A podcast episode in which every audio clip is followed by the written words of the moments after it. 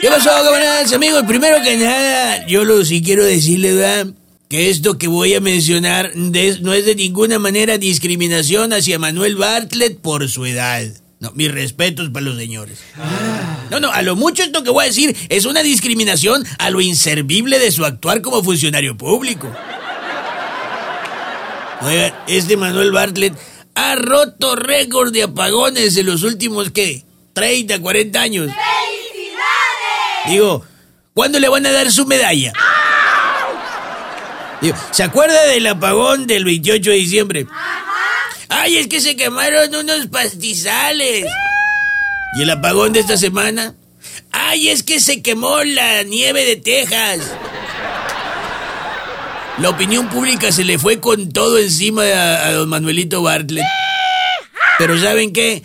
La neta es que AMLO no va a hacer nada por sancionarlo, por reprenderlo o por correrlo. No, qué esperanzas. Principalmente porque pues la culpa no es de Bartlett. ¿Qué, qué, qué, qué? Espere. No, no, no me ve así, no me gruña, no, no me pele el diente. Ahí le digo. Tranquilo. Los apagones no son culpa de Bartlett porque al modo el que toma todas las decisiones en este gobierno es otro señor. Que no voy a decir quién es, pero que se acaba de aliviar del COVID-19. Y es muy platicador, sobre todo por las mañanas. Ah, y le encanta defender a indefendibles.